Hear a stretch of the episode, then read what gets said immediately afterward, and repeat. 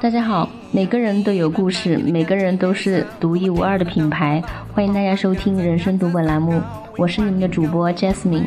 呃，有一段时间没见了，就是我个人可能真的就是有点忙，但是这不是理由哈，应该自己要反省一下。对，应该要坚持把这个节目要做好，做下去。然后因为我个人呢，开通了我的呃微信公众号，也叫做人生读本。呃，这段时间。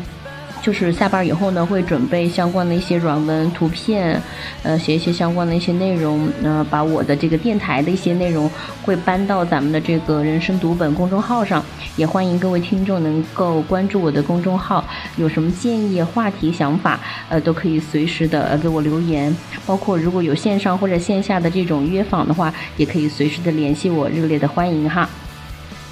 那今天呢，要录制的这个主题应该是叫做我的独白，呃，对，呃，我想跟大家分享一下，就是呃我的一些旅行的经历。那今天第一个要说的这个旅行地呢，就是台湾。呃，我不知道，就是听众朋友们有没有去过台湾啊？在我去之前，就是呃，其实我是没有去查看，呃，太多的攻略的。对，我就我就知道说要环岛游，呃，台湾呢就是属于中国的一个领地，在海峡的另一边，但是没有太多的概念，只是看一些景区的一些图片这样子。哦，当我就是到了台湾旅行之后呢，我就会发现它有很多人文的这些点是非常吸引我的。比如说它的这个诚品书店，大家应该都知道哈，就是大家好像都形成一种文化，就是下了班之后有休闲的时候呢，很多人会去往这个书店跑，因为诚品书店它的装修设计，它的整个的嗯一个环境的感觉，就是让人非常的放松，非常的舒服，然后也形成这种文化，非常多的人呢很很有素质的在里面，有的人会席地而坐，就捧着一本书，就可能在那儿看书，然后大家又。非非常的安静有素质，整个给人的感觉就是非常的惬意，然后你会真的是沉浸在书里面的那种感觉。嗯，第二个呢，就是要说一下他们台湾地铁，他们不叫地铁，他们叫通勤的这个博爱座，博是博大精深的博，爱是呃这个爱情的爱，呃博爱座，就是有一个特点，我就发现，嗯，即使再挤哈，已经没有位置了，大家宁愿站着。都不会有人去做这个抢去做这个不爱做的，因为它是专门留给呃这些老人、小孩儿或者是特殊的这些人群的。所以我觉得台湾是一个非常有素质的一个嗯这样这么一个人文的氛围的地方，包括他们的地铁站的设置，现在深圳也有了。专门会在呃留有一个片区叫做夜间妇女，就是专专用区，就是呃专门给这些呃夜晚啊，呃就是这些呃女性去等候区的这么一个片区会画出来，也是非常非常的人性，嗯，然后就是嗯包括还有第三个呢，我想分析的就是这个他们的这个便利店。对，为什么这么说呢？因为台湾的便利店它是以源源自于这个日本，嗯，有什么特点呢？就是基本上是一个麻雀虽小，五脏俱全，应有尽有的这么一个小地方。你别看它可能十来平米哈，你的一切的生活的这些问题很多都可以在里面解决。啊，除了说的洗手间，呃，还有这些取钱啊，包括你去买到台湾各地的这些嗯票，高铁票也好，嗯，什么其他的这些路线的票也好，啊，当然了，还有里面的食品是不用说了，还有台湾特别有特色的这个卤味哈，关东煮。呃，也是非常非常的好吃，然后里面还有很多一些呃杂志啊，包括你可能在内地都买不到的一些进口的小食品啊，呃，然后还可以充值，还可以取钱，就是各种的小的便利的一些事情，你基本上都可以在便利店解决。然后还可以免费的有这种热水的供应，也是非常的人性化。嗯，那接下来呢，重点要提到这个让我深夜流口水的一件事，就是台湾的小吃，真的是太赞了。那从这个呃台北的西门町啊，里面有很多很多的小小吃，还有台湾的这个夜市啊，包括这些嗯高雄啊的很多城市的这种夜市，也是非常有特色的，就是应有尽有。你比如说这个台湾的芋圆啊，就是非常的 Q 弹，然后非常的就是嚼在口里面那种感口感是非常好的。还有他们的炸鸡翅、炸鸡米花也是非常的好吃，包括他们的这个呃叫应该叫棉花冰吧，就是我们吃的这种冰品饮品，他们那些冰做的跟棉花一样，入口即化，就是非常的软。然后呢，就是呃喝着这些水果呀，就是口感超赞的。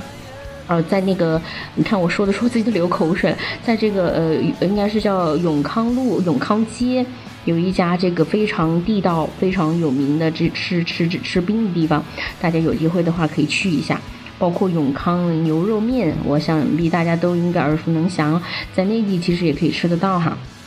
我就感觉在那边旅游就是会有一种非常舒服惬意的感觉，大家的这个生活节奏啊、步调啊都非常的嗯悠然，就不会那么的紧张和局促，感觉大家都是生活的这种嗯氛围会比较的浓，对。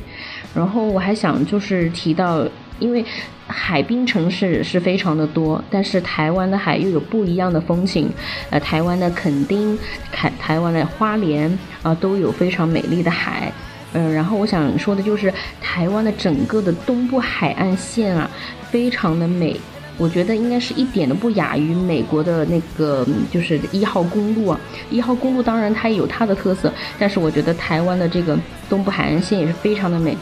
对，大家看到的是这个太平洋，然后就是如果你自驾的话，或者是这个租车开着这个车沿着那个海岸线走，也是非常的美。对，呃，有一个地方呢，非常的惊艳，可能大家一般在旅行攻略里面不常看得到，叫做石地石地坪。对它就是整个就是呃石头啊这些大石子啊，整个就是挨着海边。当那个海水冲过来的时候，溅起的浪花非常高，非常漂亮。呃，提到这个呢，我也想到一个点，就是很多人去做攻略或者跟团游啊。大部分都会去什么阿里山、日月潭等等，就是我觉得我我我真的这两个景点我都没有去过，呃，我我觉得就是反而自己去自由行去的那些地方就来的非常的惊艳，真的，呃，包括去的这个九分去放孔明灯啊，包括去这个呃清水断崖看到的那个就是湛蓝，包括还发绿的那种呃清水断崖下面的那些海水啊，都是非常非常的美的。对对对，就是它的景色，就是拍出来的照片都不用修图。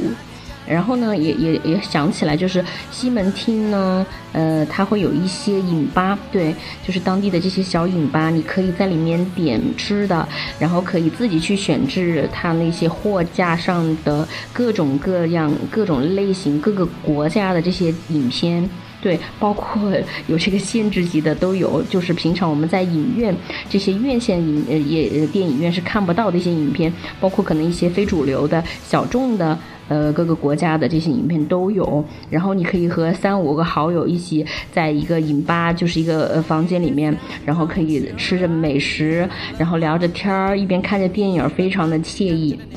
包括台湾的酒吧也是非常的有名，但很遗憾，我我几次去都没有呃去成这个台湾的酒吧。希望下次去呢能够感受一下，它有各种类型的，然后也像国外一样，有的甚至要在外边呢去排队，然后可能有的人你即使你有钱也不让你进，他会有一个太多的这种呃有有有一个这样的要求哈。所以是非常好的。总而言之呢，我觉得台湾是一个值得去很多次的地方。呃，它的文化、它的美食啊、它的海景，包括它的这些当地的人。非常的亲切，非常的有素质，种种种种的，就是给我留下了非常美好的这个印象。我想，就是有空的话可以多去这样的地方，呃，并不一定说是有多么奢侈的旅游，但是会让人感觉，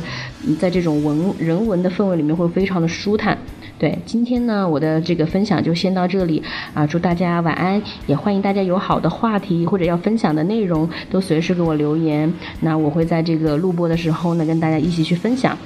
好了，那今天的节目就是这里，祝各位晚安。